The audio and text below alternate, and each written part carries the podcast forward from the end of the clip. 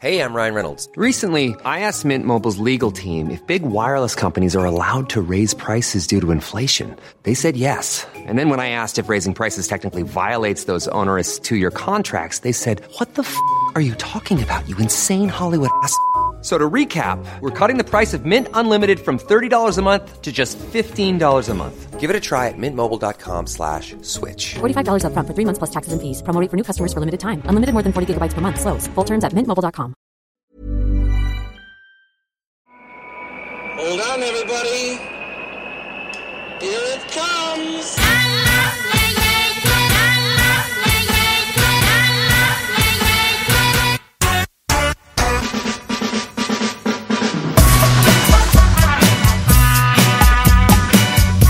Spotzol, le podcast des cyclistes aventuriers, épisode 98, ici Richard Delhomme.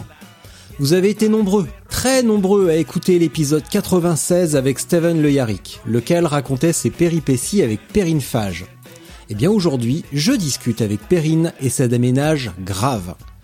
Perrine, c'est zéro limite dans la démesure. C'est également une invitation à partir et vivre selon ses propres règles. Que ce soit en Équateur, au Tibet, sur le lac Baïkal ou ailleurs, Perrine semble impossible à arrêter. Comme toujours, vous trouverez les informations utiles pour suivre Perrine sur les réseaux dans les notes de cet épisode, et profitez-en pour vous inscrire à la géniale newsletter L'essentiel du gravel et du bikepacking.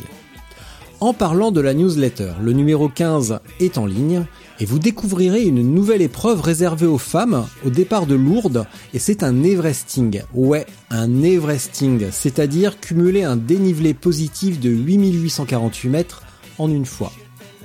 Également un grand classique, le rallye Torino-Nice, une balade bucolique mais un peu musclée de 700 km avec environ 240 km de gravel, entre Turin et Nice en passant par les mythiques cols Daniel, Isoar, Madone et tant d'autres. Sans plus attendre donc, Perrine Fage.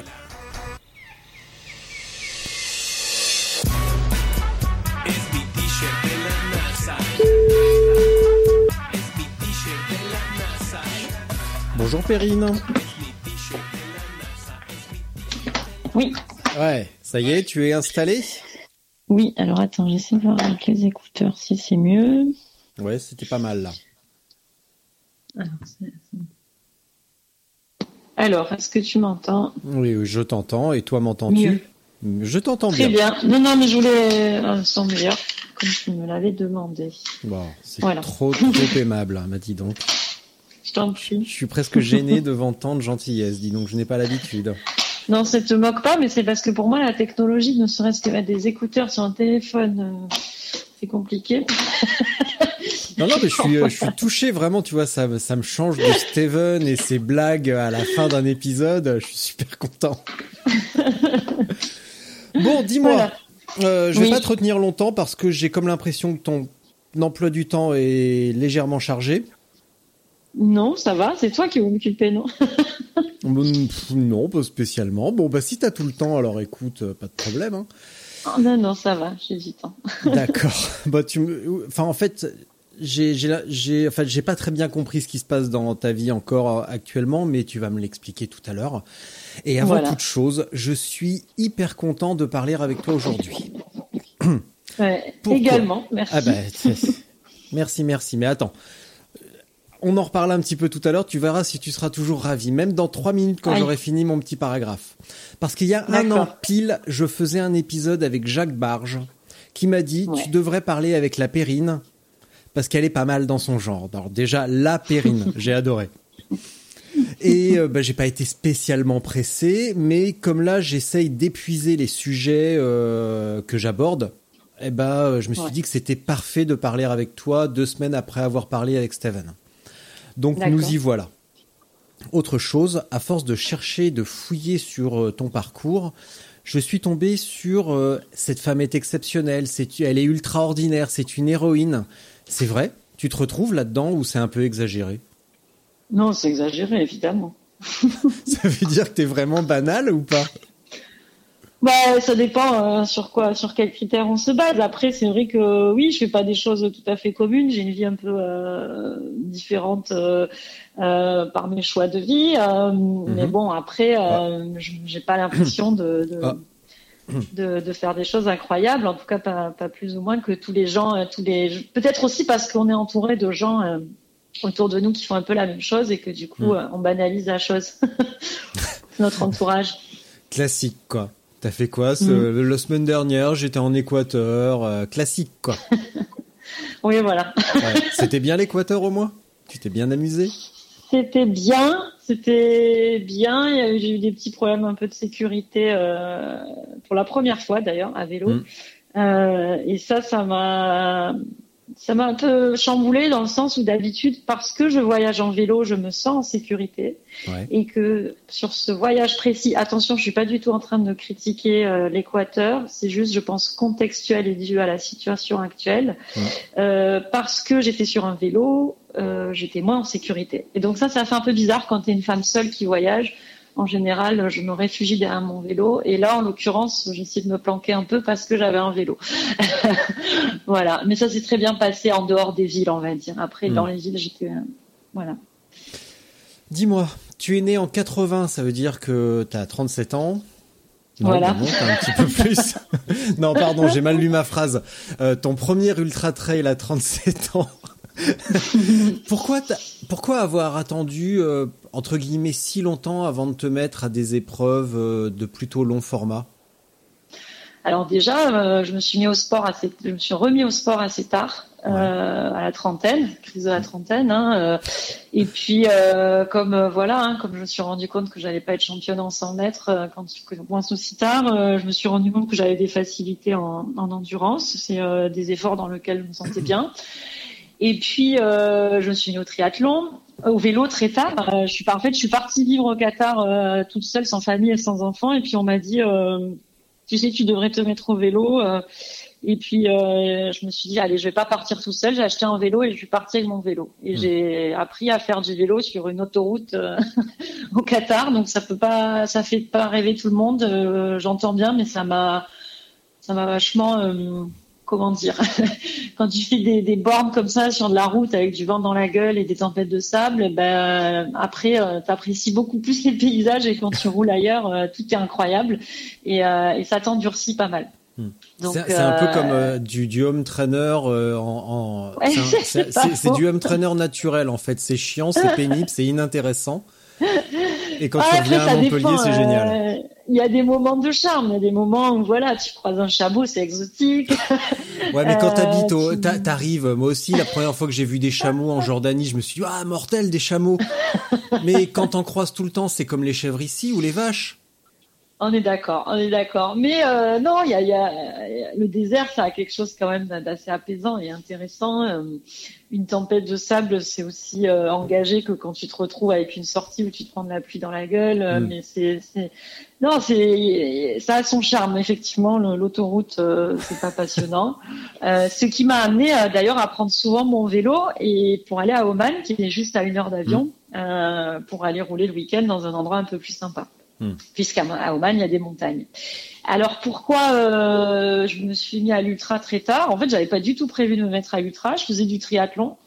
Et puis je me suis inscrite sur cette course, la l'Enduroman euh, de Londres à Paris. Et en fait, comme cette course, je savais qu'elle allait durer environ 60 heures. Et j'ai vu qu'il y avait une course d'ultra cyclisme à Oman, donc justement cet endroit que j'aimais beaucoup pour faire Mhm. du vélo.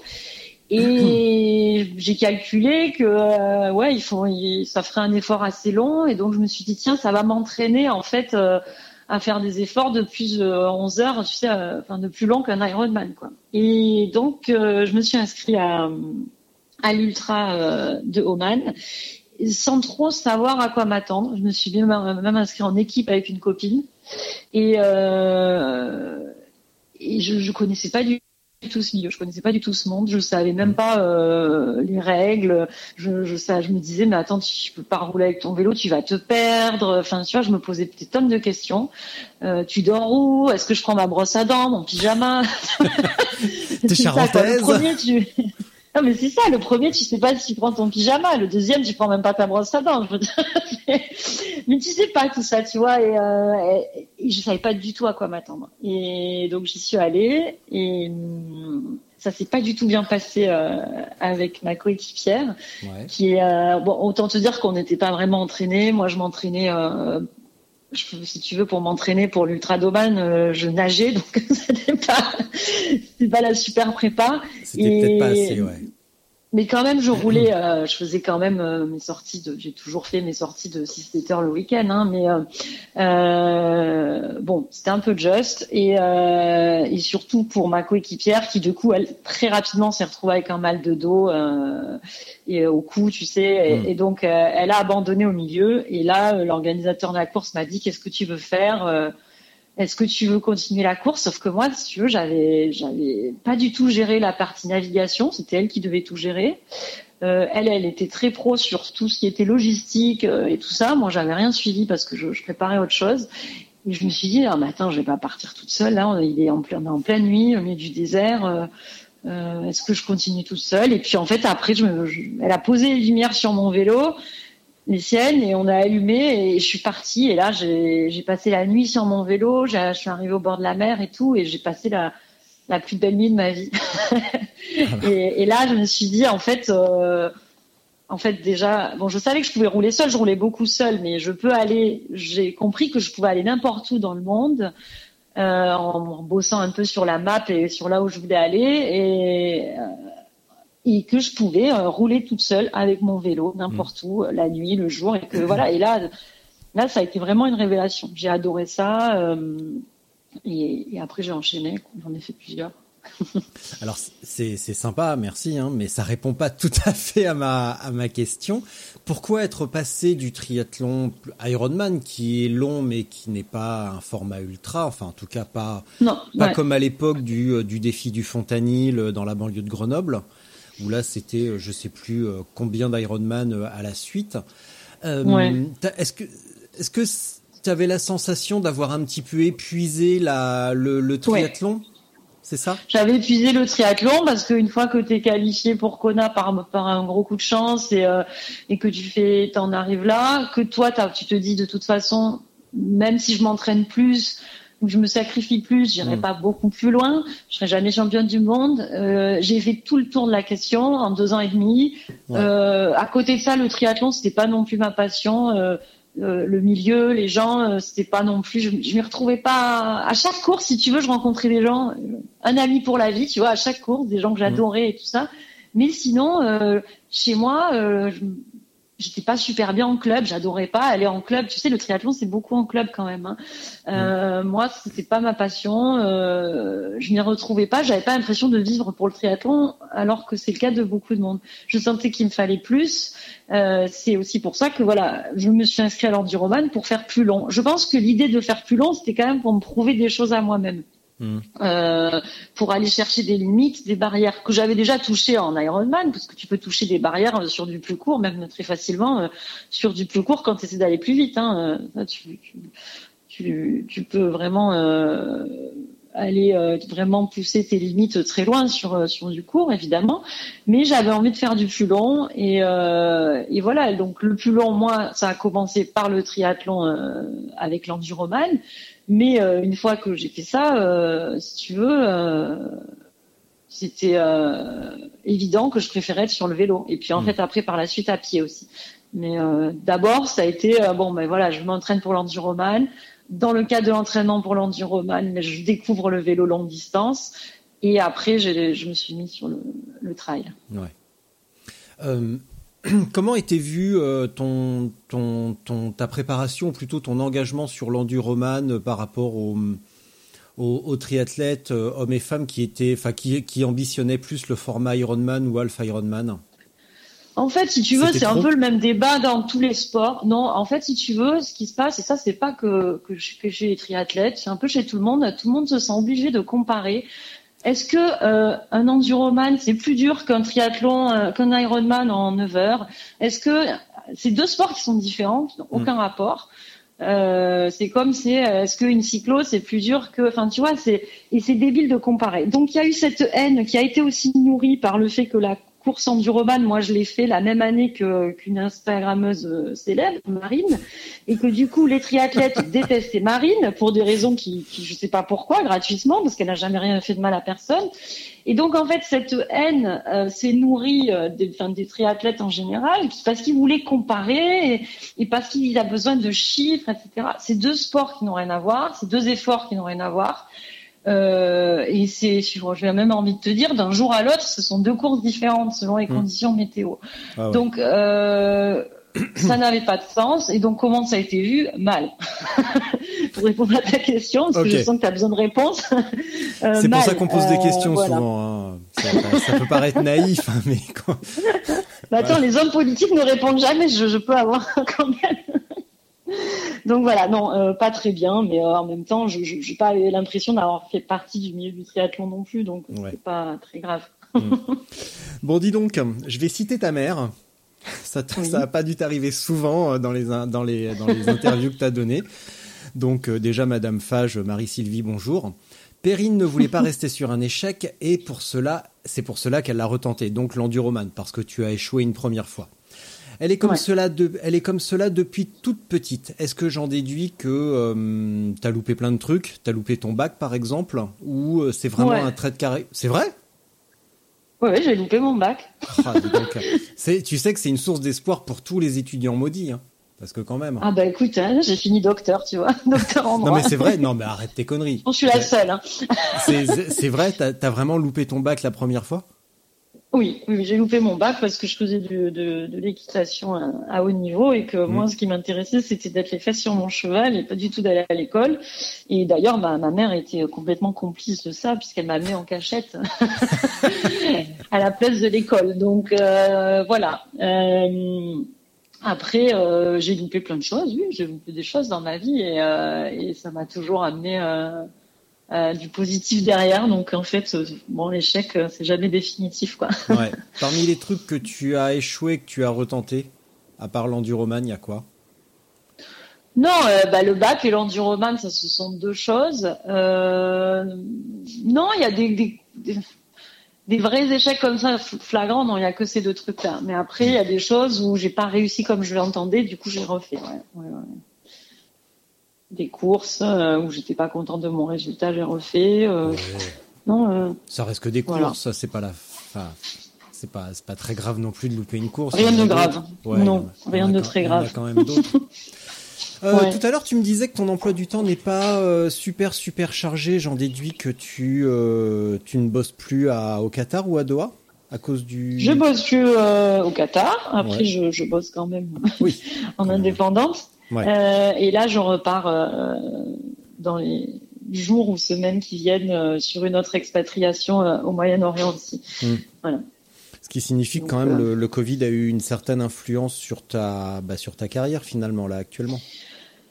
Euh, oui, mais alors là, encore une fois, euh, si tu veux, ça se solde par du positif parce que ça se solde par euh, un autre emploi mieux, en tout cas une plus belle offre pour moi professionnellement, plus intéressante. Euh, là où c'est difficile, c'est que c'est vrai que le Covid m'a sorti, m'a mis dans une situation euh, où, euh, ben voilà, je dois quitter le Qatar. Bon après j'en ai peut-être aussi le choix d'y rester, mais bon c'est autre chose. Mais en tout cas le Covid a été vraiment un facteur déclenchant. Et, je suis sortie de mon petit confort dans lequel j'étais depuis cinq ans à Doha avec pas mal de vacances et, et mon petit équilibre avec euh, le boulot et, euh, et tout ce qu'il y a à côté. Mais euh, là c'est bien, je pars sur d'autres aventures et euh, il faut se, se bouger un peu et euh, bon c'est bien. Tu pars où? En Arabie Saoudite. Euh, Dis-moi, comment tu t'es retrouvé à hum, bah, finalement faire du, du triathlon, du, du long avec l'enduroman, euh, à tenter un petit peu euh, Oman avec le biking man, et comment comment tu t'es dit tiens euh, je vais faire autre chose et euh, je vais faire des trucs avec Steven par exemple? Comment euh, quel est le cheminement entre avoir un parcours athlétique en pas classique mais mais de faire des trucs plus longs et d'aller vraiment à l'aventure comme ça, de tenter Katmandou, Lhasa, l'Everest, Ouais. le Ladakh, ce genre de choses? C'est quoi le cheminement? Bah, tu sais donc ce que je te disais le jour, cette nuit-là, sur le, le, la course à Oman, où, où j'ai découvert que je pouvais rouler seule. Jour-là, ce jour-là, je me suis dit, bah en fait, pourquoi je vais faire ça dans une course, quoi, tu vois euh, Parce que finalement, tu fais ça dans une course, mais tu as un tracker, tu des gens qui suivent. Si tu as un problème, on vient te chercher. Et, et moi, quand j'étais jeune, enfin, quand j'étais jeune, je suis toujours très jeune, mais euh, j'ai toujours euh, beaucoup euh, voyagé, voyagé seule avec mon, mon, petit sac à dos dans des endroits pas très connus. Et là, je me suis dit, mais en fait, pourquoi tu peux pas euh, à me retrouver dans des situations un peu dingues? Et là, je me suis dit, mais en fait, ce que tu faisais avant, que tu as un peu arrêté puisque du coup tu t'es mis à fond dans le sport, pourquoi finalement tu le fais pas avec ton vélo?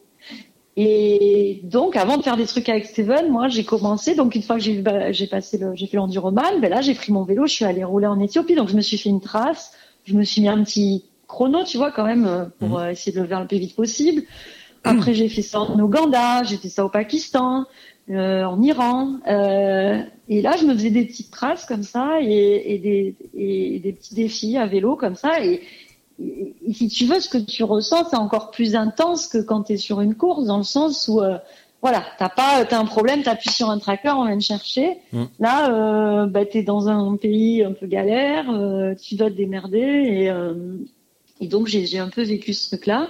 Et c'est comme ça qu'on s'est retrouvé euh, à faire ça ensemble avec Steven. Bon, Steven, on s'est rencontrés sur un trail à pied à Oman aussi. Tout se passe à Oman, hein, j'ai l'impression.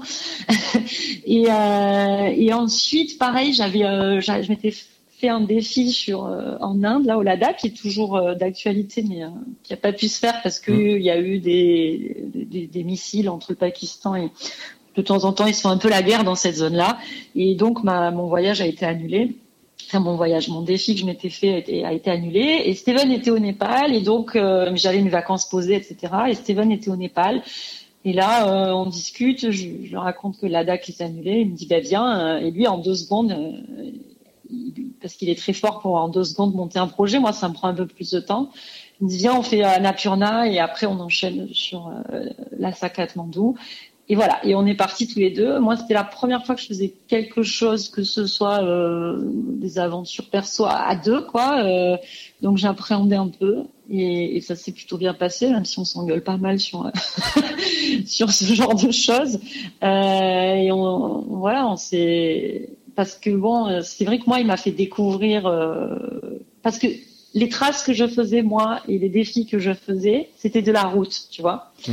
Euh, ce que j'ai fait avec Steven, plus du gravel euh, bah, un peu engagé sur les Annapurna quand même, surtout pour moi qui n'ai jamais fait de VTT de ma vie, qui en off-road n'est pas tout à fait à l'aise. Euh, c'est vrai que d'être avec Steven, c'était un confort parce que du coup, euh, bah, je suivais, j'apprenais quoi, tu vois. Donc, euh, voilà, voilà comment on passe euh, du triathlon à ça.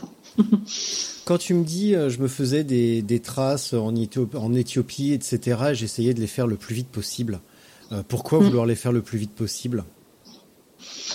Je pense qu'il y a mon côté euh, c'est les limites, avoir envie de me retrouver sur le sur le vélo. Euh, je sais pas, euh, je sais pas pourquoi je fais ça, pourquoi on fait ça, qu'est-ce qu'on va chercher dans la vitesse. Peut-être qu'on va chercher ses limites parce qu'on sait qu'à un moment on va être fatigué et ça va être dur et, et c'est ces moments-là qu'on aime, quoi. Je sais pas. Mm. c'est pas se faire mal, tu sais, mais c'est ces moments, c'est pas du tout ça la, la démarche, c'est ces moments un peu euh, où tu sais, t'es sur le vélo, t'es cramé euh, et, et tu dois arriver dans la ville avant telle heure euh, parce que sinon après tu peux pas continuer. Je sais pas, c'est faut que ce soit encore plus euh, challengeant, je sais pas, je sais pas trop. Même avec les expéditions euh, et les, les, longs moments, je suppose, d'introspection, t'as pas encore trouvé la solution ou tu la cherches pas? Enfin, la réponse plutôt. Ou tu t'en tu t'en fous, ouais, en fait? Ah, de pourquoi je vais chercher ouais. tout ça euh, Je pense que c'est un, c'est plein de choses différentes. Il y a plein de raisons. Et, euh, et non, non, je la cherche pas spécialement. Je ouais. j'enchaîne. Alors le tout, le tout terrain, c'est pas, c'est pas encore ton, ton truc, truc? Tu peines un petit peu encore ou ça va mieux ça a l'air d'aller mieux je quand même. Peine, euh, ça va mieux. Euh, je vais être honnête, là, je me suis mis sur le VTT, du coup, c'est ça simplifie les choses. Hein. Mmh. Euh, après, euh, je suis quand même mieux sur un vélo de route, donc En fait, ça dépend vraiment des terrains. Le problème, c'est que moi, ça me dérange pas de porter mon vélo, mais après, il faut que je puisse descendre aussi, parce que sinon, après, ça devient que du porter de vélo. Euh, non, mais je suis mieux off-road dans le sens où euh, bah, t'as pas les voitures, etc. Euh, et puis, euh, t'accèdes à des endroits quand même euh, où la nature elle est plus belle. Et donc, je suis mieux off-road, on va dire. Je préfère. Maintenant, je, je progresse en technique euh, doucement. Ouais. c'est l'idée en tout cas, c'est le but, c'est de voilà, faire plus de gravel. Ouais. Euh, bah, en Arabie Saoudite, je sais pas si tu vas faire vraiment gravel parce que c'est plutôt sablonneux comme endroit. Donc, euh, Oui, mais il y a des pistes. Alors, euh, alors par rapport au Qatar, hein, ça, ça, ça va être un pays où il y a tout à faire et tout à découvrir et qui est immense et qui est magnifique. Alors que le Qatar, euh, qui est très agréable à vivre et qui a plein de qualités, c'est un pays où au niveau vélo, c'est vraiment euh, difficile et il n'y a pas grand-chose et c'est tout petit. Tu fais le tour du Qatar en 450 km, donc le week-end, tu fais le tour du Qatar. Tu vois. Euh, on va voir ce que ça va donner. Et puis bon, bah, moi, de toute façon, j'ai toujours la- l'avantage du, du Moyen-Orient, c'est que c'est proche de, de beaucoup de choses et que tu peux aller sur quelques jours pas très loin. ouais. Euh, J'ai noté sur les photos du, du Kilimanjaro, ton vélo était immaculé. Il était même pas Ben sale. oui, mais, mais, mais attends, tu sais que euh, ce qui s'est passé aussi, c'est euh, là, j'étais en, en Équateur et tout le monde m'écrivait ça aussi. Pourquoi ton vélo il est pas sale alors que je pensais, pour le coup, j'étais vraiment dans des endroits tout pourris. Euh, bah, je sais pas. Bonne Tu- question. Moi, je me suis dit, mais elle s'arrête avant pour nettoyer son vélo avant les photos. C'est pas possible. Bon, j'avoue que je le nettoie quand même euh, beaucoup. Euh, Oui, après, pas- je mets beaucoup de trucs qui fait briller aussi. beaucoup de trucs qui fait briller, ce qui fait que la poussière, comme dans les endroits poussiéreux, euh, le, le produit qui fait briller fait tomber la poussière. C'est ça, du coup, j'ai remarqué en, en comment ça s'appelle en Équateur, je m'en suis- j'ai remarqué que le matin je pars, ensuite je me prends genre une journée entière de poussière, le soir il est nickel, donc je je comprends pas. Euh, non, mais sinon, bah, je sais pas, pas quoi te répondre. C'est parce que Steven me porte son vélo sur le dos et que moi je Il le nettoie en en plus le bougre. Ah le, ah le, le traître. il le porte sur le dos, il le nettoie et après on prend la photo. Ouais, ça c'est les cheveux longs et la barbe. Je savais que ça. Je me, tu vois, je me posais la question pourquoi tous les aventuriers ont les cheveux, se sentent obligés d'avoir les cheveux longs et la barbe? Bah voilà, ça y Oh, est, j'ai la. style, hein. Ouais, je sais pas, je sais pas. Dis-moi, j'ai été un petit peu, enfin pas interloqué parce qu'il y a rien d'étonnant non plus, mais en lisant votre récit de de l'Assa Katmandou, euh, un petit peu entre guillemets la, la frustration d'avoir euh, roulé en lisière de, de l'autorité chinoise et euh, de bah finalement de- Ah oui. un petit peu de l'oppression chinoise et de manquer de contact avec les locaux, avec les locaux. C'est ça ou Ouais, ouais, bah, c'est-à-dire que nous, on est habitués, enfin, Steven et moi, quand on part, on part pas avec des agences, euh, sauf quand c'est vraiment obligatoire, euh, on Mm. fait nos trucs tout seul, tu vois, et là, tu es obligé de, de contracter avec quelqu'un euh, qui te suit, parce que tu es obligé d'avoir un, un chaperon, et, et rien que ça, si tu veux, c'est oppressant, quoi, et en plus, bon, bah, c'est pas un local, quoi, c'est... Parce que moi, ça m'arrive, tu vois, par exemple, quand je suis allée au Pakistan, j'ai pris un chauffeur. La première fois, je savais pas trop à quel point je pouvais rouler seul. Bon, maintenant, si j'y retourne, j'irai seul, mais c'était un local, c'était cool, tu vois. Euh, là, euh, tu- sens que t'es, voilà, c'est une autorité chinoise qui t'a foutu un, un trans, enfin voilà, et c'est obligatoire. Et, et c'est vrai que on n'a pas l'habitude de voyager comme ça. On n'a Mm. pas l'habitude de voyager comme ça, et c'est frustrant. Maintenant. Euh, euh, on a vu du pays, etc. Mais c'est vrai que euh, oui, c'est- c'est pas comme ça qu'on voyage d'habitude. En tout cas. que ce soit l'Annapurna ou, euh, ou le Tibet, le Népal donc ou euh, euh, le Kilimandjaro, tu gardes quoi finalement si tu devais trouver un mot, une expression ou une formule un peu lapidaire pour résumer toutes ces expériences, tu, tu choisirais quoi? Bah, comment ça sur bah, c'est des moments qui sont super forts.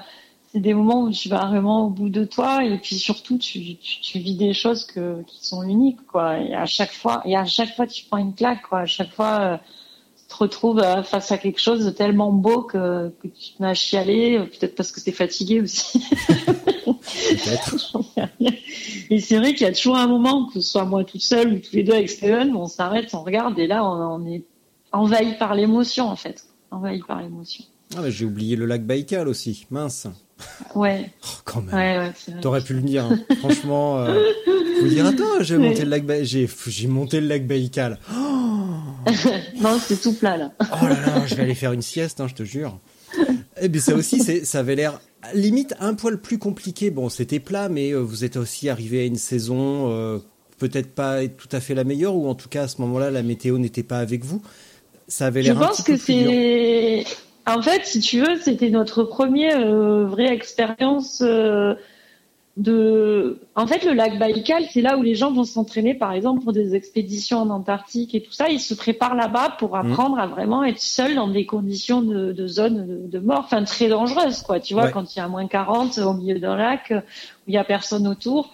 Enfin, nous, en tout cas, on n'avait personne avec nous, pas comme beaucoup de gens. Mais euh, où là, chaque erreur que tu peux faire, bon, tu me diras, en montagne, c'est pareil, mais chaque erreur que tu peux faire euh, peut engager ta vie, quoi. Et, Mm. et ça, c'est c'est quelque chose où on a appris. On a appris, on a, on a fait des erreurs, on a appris des choses, et, et ça, c'était très dur. Et bon, après, si tu veux, chaque année, c'est quand même une période qui est normalement propice aux expéditions.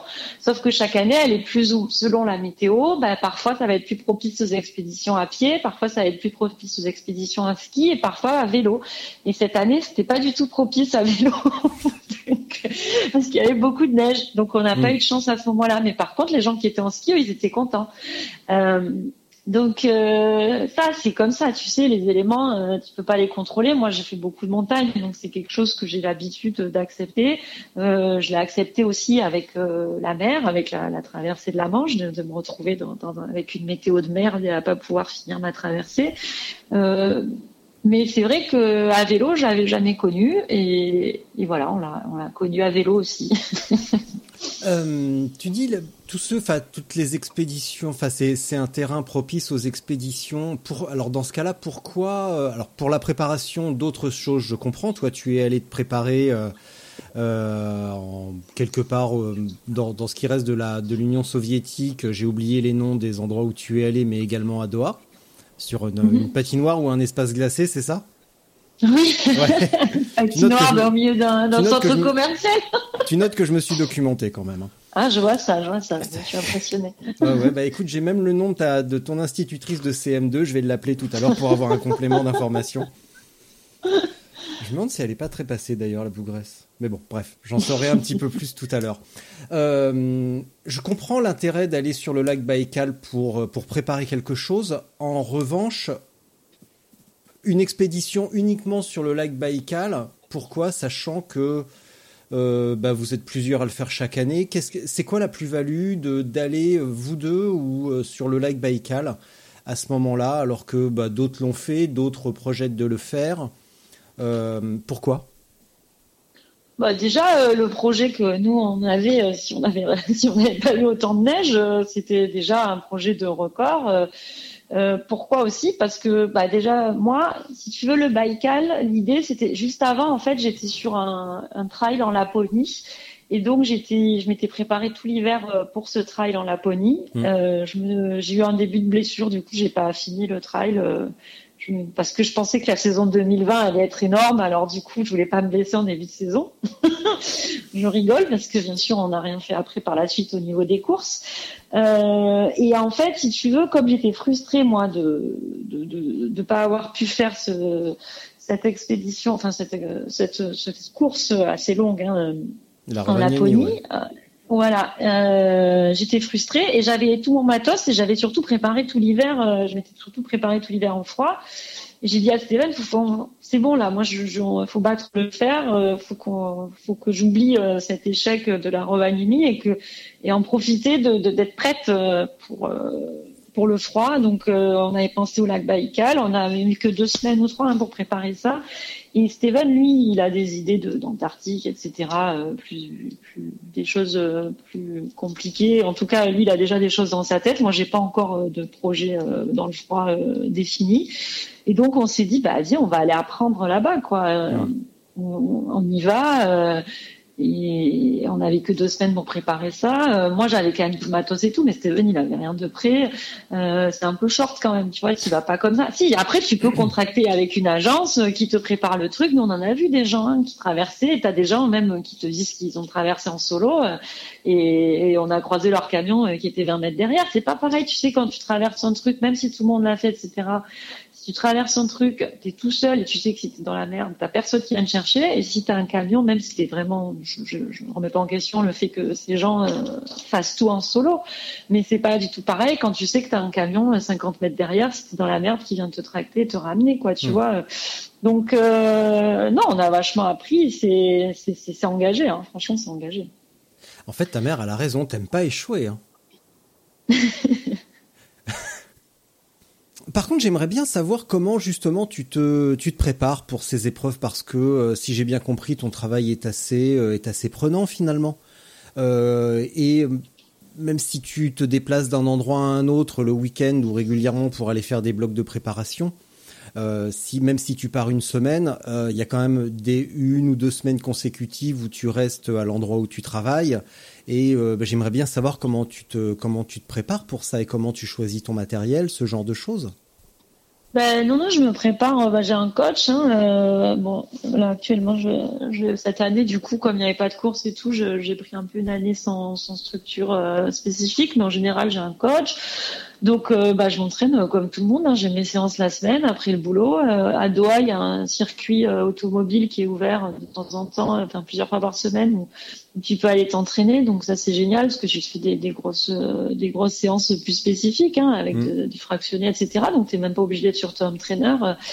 Euh, donc ça c'est très bien. Après je je, je fais presque trois quatre fois par semaine de la PPG. Euh, je cours à côté de ça. Euh, donc, euh, si, je m'entraîne beaucoup quand même. Et de temps en temps, je fais des, comme tu dis, une fois tous les, on va dire deux fois par mois, une fois tous les 15 jours, je fais un, gros bloc un week-end. Ouais.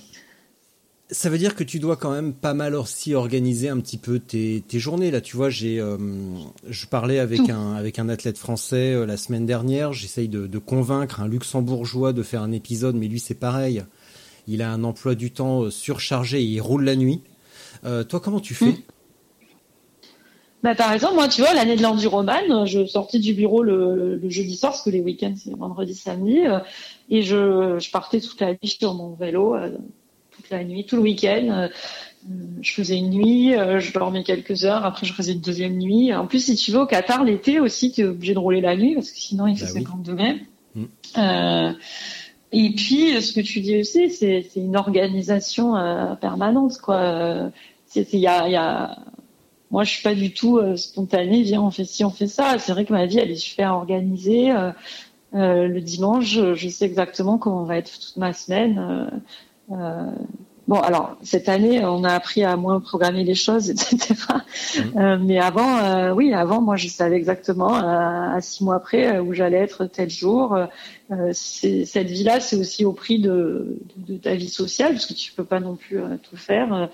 Et ou alors tu as une vie sociale vraiment qui est que dans le sport. C'est pour ça que c'est pour ça que trouve tous que c'est banal ce qu'on fait parce qu'on est entouré que de gens qui font la même chose, quoi.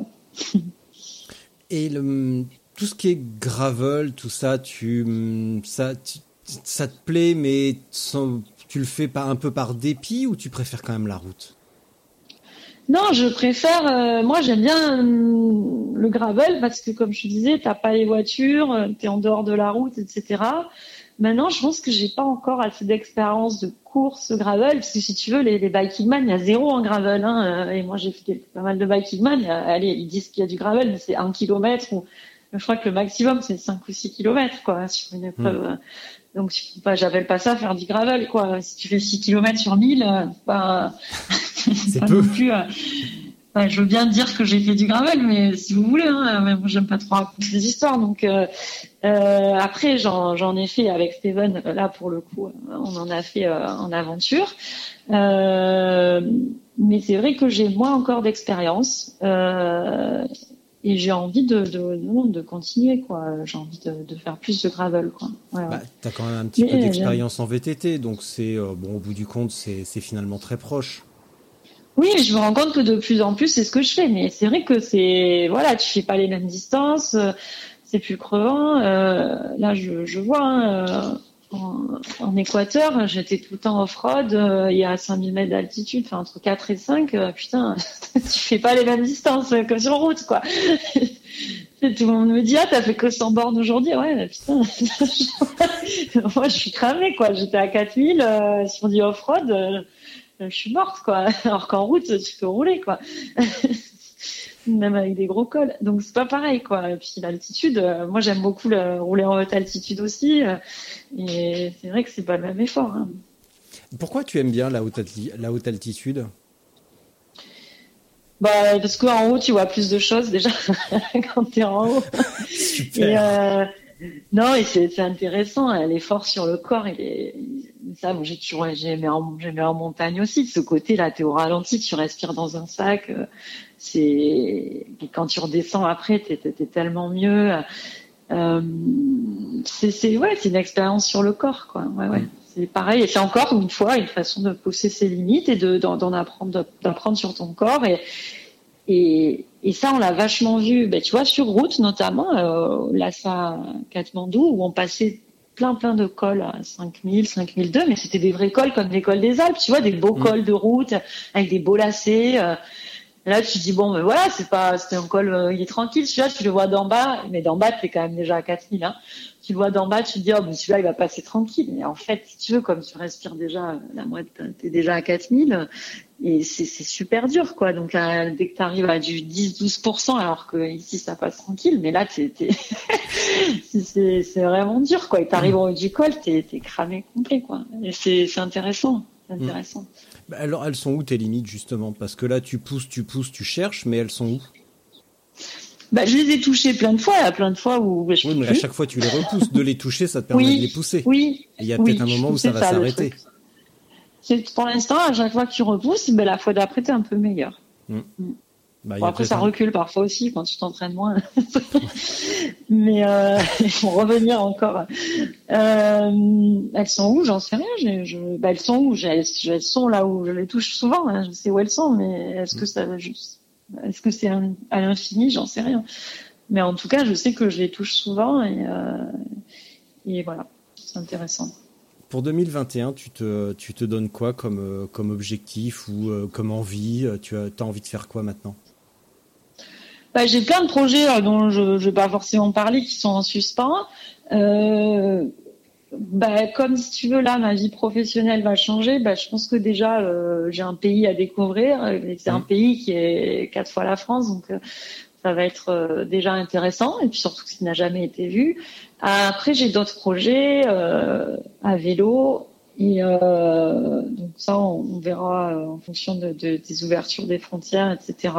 Je crois qu'aujourd'hui, cette année, j'ai appris à, plus faire mes plans comme avant, puisque avant j'avais mon calendrier dans mon bureau avec euh, tous mes, voyages un week-end sur deux euh, et tous mes endroits où j'allais rouler un week-end sur deux. Je crois qu'aujourd'hui, bah, j'ai plus envie non plus de faire trop de plans, sachant quand même que j'ai euh, un petit carnet avec euh, plein de projets qui, sur lesquels je bosse et, et voilà, donc on verra. Tout à l'heure, quand je t'ai demandé si euh, bah, à quel endroit tu, tu déménageais, tu, j'ai eu l'impression que tu m'as répondu un peu du bout des lèvres, comme si. bah, Ah parce que c'est voulais- pas encore. euh, Ah, c'est pas encore, acté. euh, Si si c'est acté, mais c'est en train de se faire faire. Donc, euh, En fait, si tu veux, il y a, il y a encore une fermeture des frontières depuis hier. Euh, donc j'ai j'ai toujours un peu peur euh, que une fermeture des frontières euh, change la donne, tu vois. Voilà. Si si c'est acté, mais voilà. c'est pas du tout que j'ai pas envie d'y aller. euh, non non. Euh, j'ai Et que- l'inquiétude du, du, du Covid, tu vois, Bah oui, ça, ça, et les conséquences. Voilà. Euh, j'ai vu que quand tu étais, euh, quand tu es, euh, quand tu as commencé ta débuté ta carrière d'avocate, ton ton rêve c'était de de bosser dans des ONG sur les droits de l'homme, les trucs comme ça. Ça t'embête pas d'aller en Arabie Saoudite maintenant? Bah écoute, moi je, je vais en Arabie Saoudite avec un objectif et je suis déjà en contact avec des gens, c'est euh, de m'impliquer euh, pour le, dans le sport pour les femmes.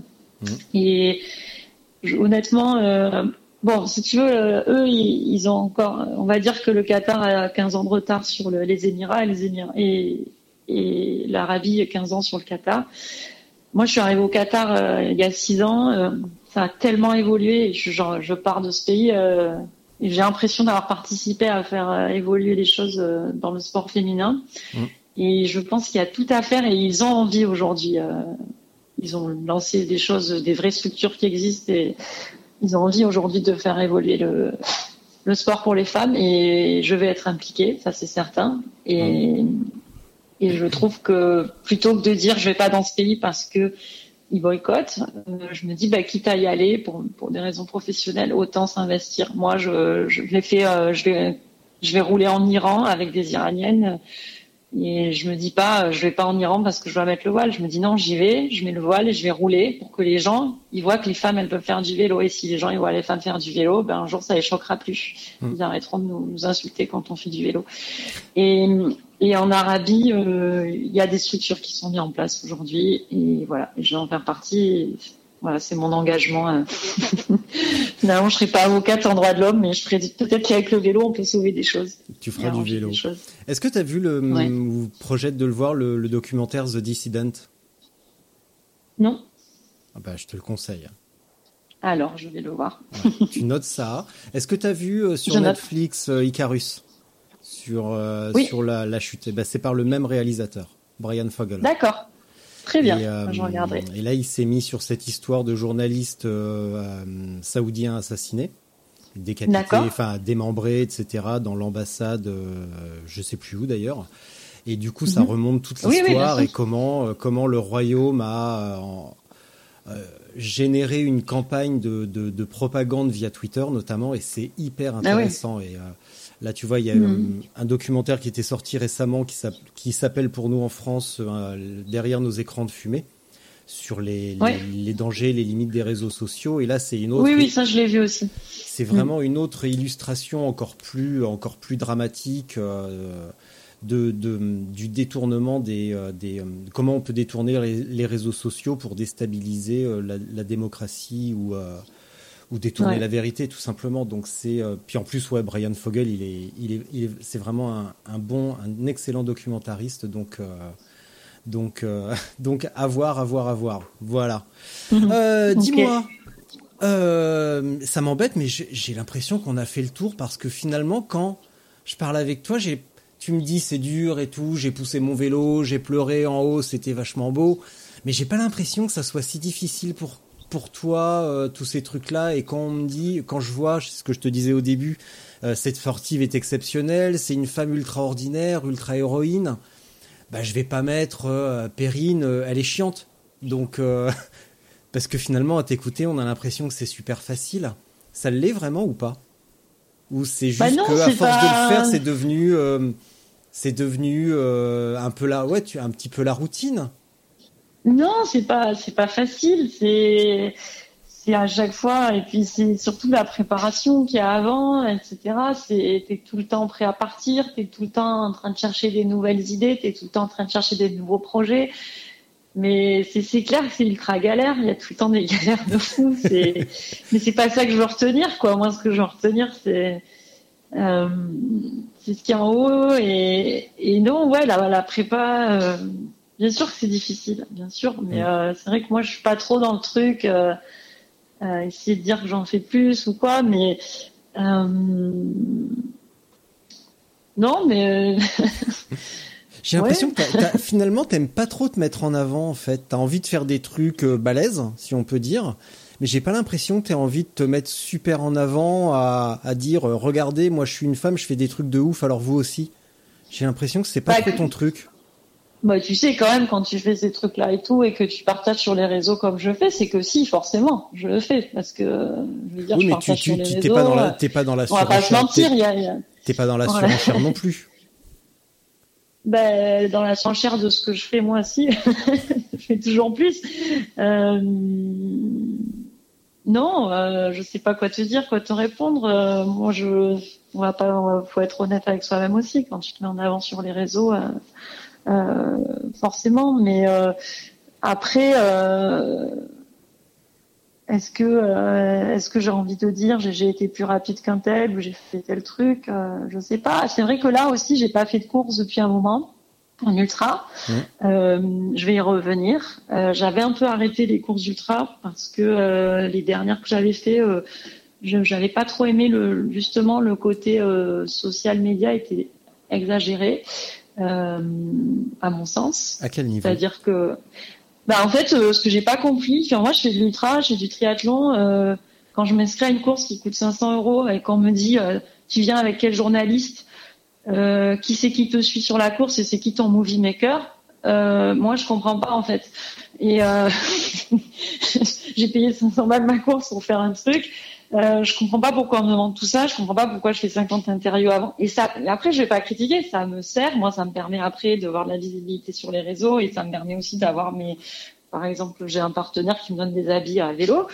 C'est tout aujourd'hui, mais c'est déjà bien. Euh, Donc je, critique pas ça. Au contraire, je suis la première à en jouer. Je suis la première à poster sur Internet. euh, Je suis la première à montrer tous les projets que je fais. Maintenant, je, je suis pas trop à l'aise avec ça, avec euh, une surmédiatisation. Enfin, en tout cas, pourquoi elle est nécessaire alors que j'ai payé ma course.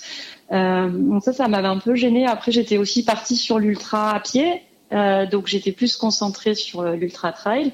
Donc j'ai un peu fait du vélo, mais en m'entraînant moins à vélo. Donc du coup, j'avais pas envie de retourner forcément sur une course sans être bien préparée, parce que j'aime bien aussi euh, gagner, enfin gagner, en tout cas faire le meilleur de moi-même. Euh, mais par contre, je vais revenir, c'est sûr, cette année sur une course d'ultra à vélo. Ouais.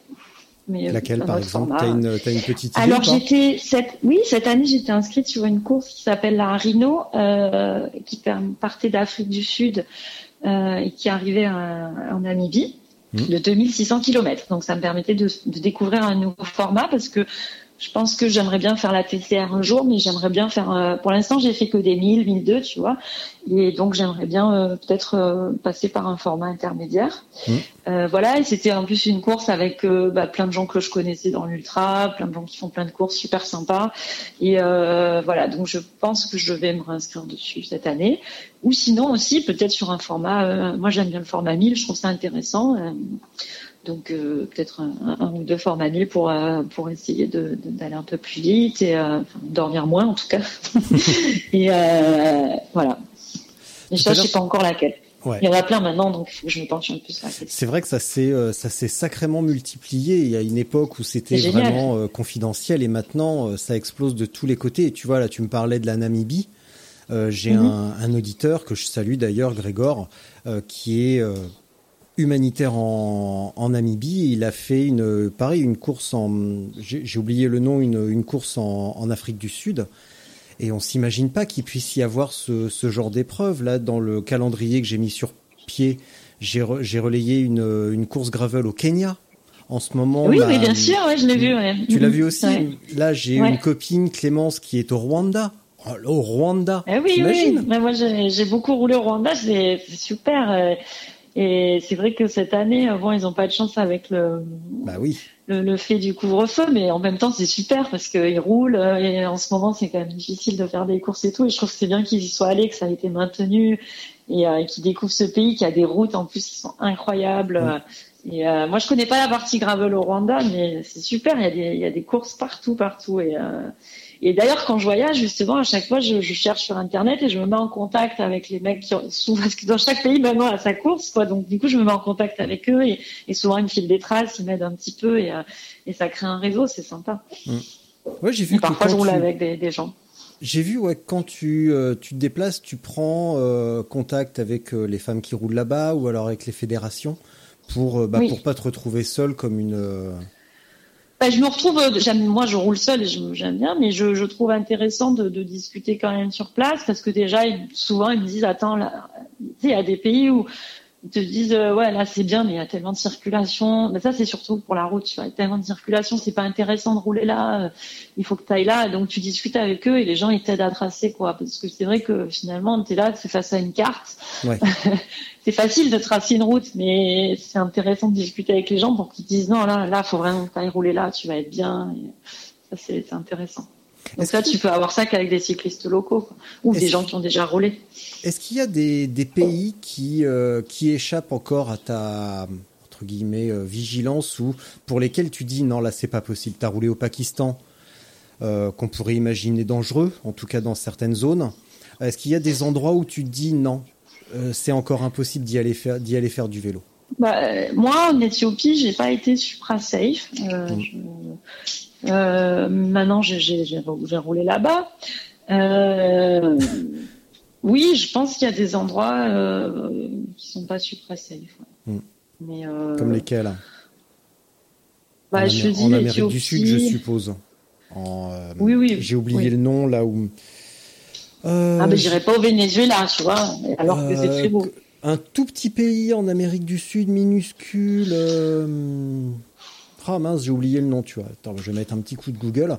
En attendant, est-ce que tu peux me parler de l'Iran? Parce que euh, ben, vous êtes plusieurs euh, invités à, à avoir voyagé euh, en Iran. Et ça reste Ben, vraiment mon fantasme. Il n'y a pas du tout de problème pour rouler, euh, et même quand tu es une femme. Là où ça a posé un peu plus de problème, c'est le fait que je sois avec euh, des Iraniennes, je pense. Mhm. Euh, les routes sont pas de très bonne qualité, si tu veux faire de la route pure. Ouais. Euh, Il n'y a pas d'infrastructure touristique. Maintenant, pour moi, c'est un pays qui est assez sûr. Mhm. Euh, on va pas euh, t'agresser ou te voler, euh, je pense pas. Euh, il y a des paysages magnifiques, il y a des montagnes très belles. Il n'y a pas beaucoup de vélos. C'est pas un pays de vélo. Tu vois, même, même pas que le fait que ce soit pas les femmes, mais c'est pas un pays de vélo. Tu as des Ouais. pays de vélo, hein. tu as des vélos partout. L'Afrique, il y a des vélos partout. Euh, L'Iran, non, il n'y a pas de vélo. c'est bizarre. Il y a des, il y il y a des Mais, Peugeot euh, 405, mais il n'y a pas de vélo. Il y a beaucoup de Peugeot 405. Ouais. Alors le pays auquel je pensais, c'est le Salvador. Ah, d'accord. C'est plus l'Amérique centrale. non? Oui, c'est Amérique centrale. Mm. ouais. Euh, bah, écoute, je connais pas bien l'Amérique centrale, euh, par euh, Bah, le Mexique. Je suis allée plusieurs fois. Mais en revanche, euh, moi, en Amérique du Sud, où j'irai pas rouler, par exemple, c'est au Venezuela. Mais, Ouais. euh, après, euh, on me dit qu'il y a beaucoup de vols de vélo en ce moment en Colombie, alors que c'est un pays de vélo, hein, pour le coup. un- Ils font Ouais, beaucoup, mais- beaucoup de vélos. Oui, ils font beaucoup de vélos, mais les coureurs pros qui vont, qui vivent ou qui vont s'entraîner au Colombie, soit parce que, enfin pour plein de raisons, hein, ils ont oui, tous non, un, ils ont peut-être des gens derrière. Ouais. ils ont un motard. Enfin ça, c'est une vieille, ça, c'est vieux, tu vois. Ça date même de de, de l'équipe Télécom où on voyait les mecs euh, avec un motard derrière armé. Donc Ouais. euh, en France, il y a papa derrière en scooter qui, euh, qui emmène les roues de secours, mais en Colombie, ils ont un, ils ont un flingue en plus parce que bah, euh, tu Ouais. imagines un, Egan Bernal qui revient victorieux du Tour de France, il revient en Colombie.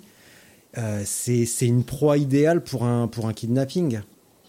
Ouais, C'est trop cool. Et là, euh, écoute, euh, en Équateur, je suis pas allée euh, dans le nord de l'Équateur parce que j'étais sur mon, mon, mon itinéraire qui était plus sur les volcans et tout, mais je sais que le nord du pays euh, est très, et ils sont très friands de cyclisme et il y a des régions exprès pour ça. Donc moi là, je suis pas allée par là. Mm.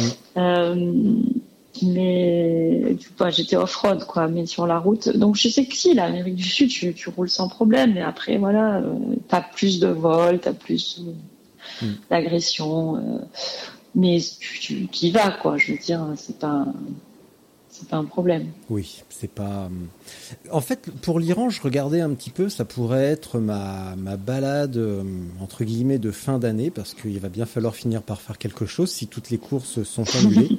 Et en regardant vite fait la course, enfin la, la carte, euh, bah, il y, a une- il y a une route entre Bagdad et Téhéran, et je me suis dit, ça serait quand même drôlement couillu de faire un Bagdad- Bagdad-Téhéran à vélo. Oui, faut passer la frontière quoi. oui, en un seul morceau avec ton vélo. Et ce qui est, ce qui est vraiment flippant, tu vois, c'est de, de zoomer et de regarder les noms, en fait. Tu vois, Mossoul, Bassora, tout ça. Et de, de, Et de se dire, non, bon, il s'est passé euh, des trucs horribles. C'est bizarre. Après, euh, aujourd'hui, euh, tu peux pas effectivement euh, aller en Irak, même si aujourd'hui il y a des courses de à pied de femmes pour les femmes justement, des courses secrètes euh, organisées par des ONG. donc tu peux aller faire de la course à pied en, en Irak, mais bon, pas cette année, euh, et, et en Afghanistan aussi. Euh, Et moi justement, je voulais voir avec ces organisations-là si je pouvais m'occuper du volet vélo avec eux. Mais bon, c'est un peu euh, sensible, en tout cas en Irak. L'Afghanistan, ça va un peu mieux.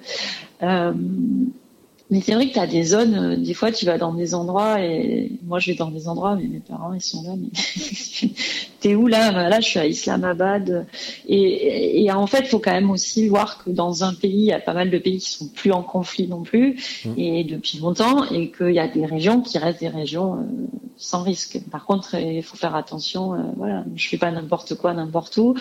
Euh, et c'est vrai qu'il y a des endroits quand même où on évite d'aller. Faut pas aller. Bah, en Afghanistan, il y a une équipe cycliste de femmes et il y a même un documentaire qui a été fait là-dessus, Afghan Cycles. Oui, oui, oui. Et euh, bah, de toute façon, et puis il y a surtout bah, des très très belles montagnes. Mm. Donc euh, Il y a un truc de vététiste ça, aussi. euh, Ouais. il y a, enfin, en fait, ça, ça bouge, ça bouge pas mal du En fait, ce- ça bouge, ouais, à plein de niveaux, ça bouge pas mal. Mais euh, il y en a même des fois, on a l'impression que le sol bouge apparemment. Mais euh, ouais, ouais, il y a, c'est, oui. c'est marrant de se dire. euh, Enfin, tu vois, nous de France, on on voit, on voit les infos, on entend parler que de choses horribles, et puis on n'imagine pas que euh, bah, il y a des endroits beaucoup plus calmes, et qu'il y a ce genre d'initiative dans dans ce type de pays. C'est quand même assez cocasse des fois. Oui, oui, absolument. Mm. Tout à fait. Euh, moi, je vais t'abandonner, Perrine. Je vais poser mon micro euh, et je vais te laisser pour la minute de solitude. Ah, Tu l'avais pas vu venir celle-là. Hein? Non, non, non, j'avais pas du tout vu venir. Bon, alors tu dis ce que tu veux et quand tu as fini, tu raccroches. Ok? Ah, d'accord. Ouais. Bon. Et euh, si j'avais une dernière question quand même. Attends, je reprends mon petit document que j'avais noté tout à l'heure. Euh, pourquoi tout à l'heure tu m'as dit j'essaye toujours d'en faire plus. Pourquoi toujours plus? Bon, c'est des caractères, non? Je sais pas, j'ai toujours été dans l'extrême dans tout, hein, donc euh, dans tout ce Ouais. que je fais. Donc, euh, ouais. Donc c'est comme ça. Voilà, cherchez pas à comprendre. Voilà. Non, pour- pas toujours des raisons à tout. Hein. Ben, je sais pas, je pose la question. Non, si je pense que je suis une grosse curieuse aussi. Je suis Ouais. très curieuse, j'ai besoin de savoir, j'ai besoin de voir les choses par moi-même, j'ai besoin de d'aller voir, d'aller de voir, de comprendre par moi-même. J'aime pas trop qu'on me dise des choses, j'aime bien aller voir et, et savoir, Ok. me Et faire pour- mon avis. pourquoi sur euh, les réseaux sociaux tu euh, essayes de développer ta visibilité? Tu m'as dit tout à l'heure que tu as un partenaire vêtements. Euh, Je suis même étonné que Ouais. tu n'en aies pas plus d'ailleurs. Mais pourquoi? Est-ce que tu démarches? Est-ce que c'est un objectif? Ou est-ce que... euh, ah bah, non, c'est t'as- pas un objectif, euh, je Non. le fais parce que euh, je trouve ça sympa de partager ce que je fais. Ouais. Et puis je me rends compte que là, bah, tu vois, c'est c'est ce que j'allais faire dans ma minute de solitude. Il y a beaucoup, beaucoup de filles comme moi qui qui faisaient pas forcément euh, du vélo, qui font du vélo depuis pas très longtemps ou qui ont envie de, de faire un peu des, des petites aventures, mais qui savent pas comment par où commencer ni Mm. comment s'y prendre. Et euh, et je trouve ça sympa si ça les, les motive à faire ça, euh, si elles ont envie, bien sûr. Mais euh, Ah oui, début, si ça déjà. leur donne envie, ça les, Ouais. les motive, ça leur donne des idées. Parce que moi, je sais qu'il y a plein de choses. Parce que j'ai rencontré des gens et ils m'ont donné envie et, et je les remercie. donc, donc si je peux faire la même chose, parce que c'est quand même euh, vraiment chouette. Donc euh, voilà, c'est ça l'idée de, de- du, du réseau social. Ouais. Et c'est quoi la crise de la trentaine qui t'a poussé à faire du euh, plus de sport? Euh, de se dire que quand même, euh, faut arrêter de, faut avoir une vie un peu plus saine et qu'aller passer euh, 12 heures par jour au bureau, euh, euh, mal manger, euh, pas faire de sport. Et en fait, si tu veux, justement, je voyageais déjà beaucoup et je faisais, j'avais commencé l'alpinisme et je me rendais compte que j'étais pas super fit, quoi, alors que j'avais quand même été une enfant euh, athlète, quoi. Et Mhm. je me disais, t'as 30 ans, t'étais pas foutu de courir 10 kilomètres, c'est grave, quoi. Euh, Et c'était vraiment euh, la crise sur ma santé, en fait. Euh, Genre, Mhm. Il faut que, que je me mette au sport. Et comme évidemment, euh, je suis très excessive dans tout ce que je fais, bah, j'ai un peu poussé le truc, quoi. Mais, euh, mais l'idée, c'est à la base, c'était vraiment de, de, de- ouais, de, de- d'être en forme, quoi. À 30 ans, euh, de, de faire attention à ce que tu manges, à dormir, à manger, à faire du sport. euh. Il y a quand même un petit paradoxe quand même parce que tu t'es mis au sport pour être en bonne santé et tu t'es lancé Mhm. dans des aventures qui justement pourraient menacer ta santé. Elles peuvent menacer ma vie, pas ma santé. Moi, j'ai jamais été Bah, aussi en forme que maintenant. Ah, Quand t'es mort, t'es en mauvaise santé, donc. euh, tu peux mourir en bonne santé. hein. Ah oui, mais quand t'es oui, mais quand t'es mort, c'est que ça va pas fort déjà, hein, donc euh, ça y est. Mais euh, il y, a il y a un petit euh, non, non, paradoxe moi, je, quand je même suis là. en, je suis en excellente santé, je suis jamais malade, euh, j'ai la pleine forme. euh, non, au contraire, j'ai l'impression de rajeunir. Bah, tant mieux. Et au fait, Non, non, tu- je suis jamais blessée. euh, tu vois, c'est faux. Tu m'as dit l'année dernière, en début d'année, tu t'es blessé ou alors t'as arrêté juste Non, eh avant. ben, f- je- j'ai arrêté parce que j'étais en train de me tordre le genou et j'avais pas envie d'être blessée. Tu vois, j'étais un fanatique chouette. Finalement, dis donc, t'as été raisonnable. Et non, non. Non, je, veux dire, j'ai pas, le sport me fait pas mal, euh, en tout cas, me fait que du bien euh, Mm. physiquement. Euh, Parfois, je suis un peu fatiguée quand même. J'ai un peu ouais. envie de, je disais, après un ultra, t'as un peu envie de dormir pendant une semaine. Et le euh, manque de sommeil.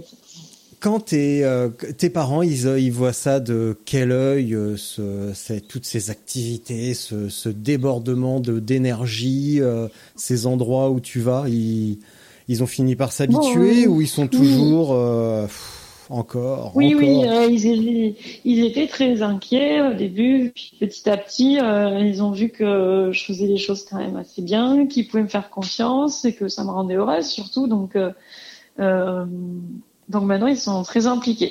Hum, bah, c'est l'impression que ça euh, donne. Ouais, Et ouais, quand ouais. tu arrives là, par exemple, tu vas découvrir un nouveau travail. Quand tu, Mm. euh, quand tu arrives, euh, bonjour, je m'appelle Perrine, euh, je fais beaucoup de vélo, beaucoup de sport, je fais des ultras, des trucs comme ça. euh, que tu présentes ce que tu fais à, à des gens qui ne te connaissent pas, c'est quoi leur première réaction? Euh, bah souvent euh, ils, bon, ils savent pas exactement ce que c'est au début parce que ils te disent ouais, je fais beaucoup de sport ah, moi je, tu, tu fais un marathon tu vois c'est euh, Ouais, avant le Et- petit déj. et après quand ils se rendent compte ben je sais pas je sais que bon chez Bean où je suis restée six ans hein, dans la boîte euh, j'avais euh, tout le monde qui me suivait j'étais c'était vraiment agréable. Les gens avec qui je travaillais suivaient vraiment tout ce que je faisais ils encourageaient énormément euh, donc j'avais quand même l'impression dans mon travail euh, que ça intéressait euh, ce que je faisais à côté aussi. Mhm. Là, là, je sais pas comment je vais présenter les choses dans mon futur travail, si je vais en parler ou pas. Euh, mais non, les gens, ils voient ça, non, ils comprennent pas forcément. Non, Et ça te gêne qu'ils comprennent ou pas? Non, comp- non, qu'ils ne comprennent pas plutôt, pardon. Euh, non, non, ça me gêne pas. euh, ça me gêne pas qu'ils comprennent pas pourquoi euh, tout le monde. Après, c'est vrai qu'il y a des gens qui disent mais pourquoi tu fais ça? Pourquoi? Qu'est-ce que ça C'est quoi l'intérêt? Moi, je, je sais pourquoi je le fais. Je sais que ça me ça me rend heureuse, ça me fait vivre des choses incroyables, des émotions, euh, voir des choses dingues, et j'ai envie de continuer. Après, c'est vrai que ça m'arrive parfois. Je me dis mais pourquoi tu fais tout ça? Pourquoi tu pourquoi tu fais pas ta petite vie euh, plan plan euh, et, pourquoi le week-end t'es là euh, t'es la nuit sur ton vélo t'es crevé bien sûr que je me pose toutes ces questions là il y a des jeux souvent même je suis là mais pourquoi je suis au milieu de ce truc je suis, je suis je, il fait froid, euh, j'ai pas dormi depuis trois jours, euh, je suis en galère. Comment je vais retrouver un village euh, avec mon vélo Je suis perdue.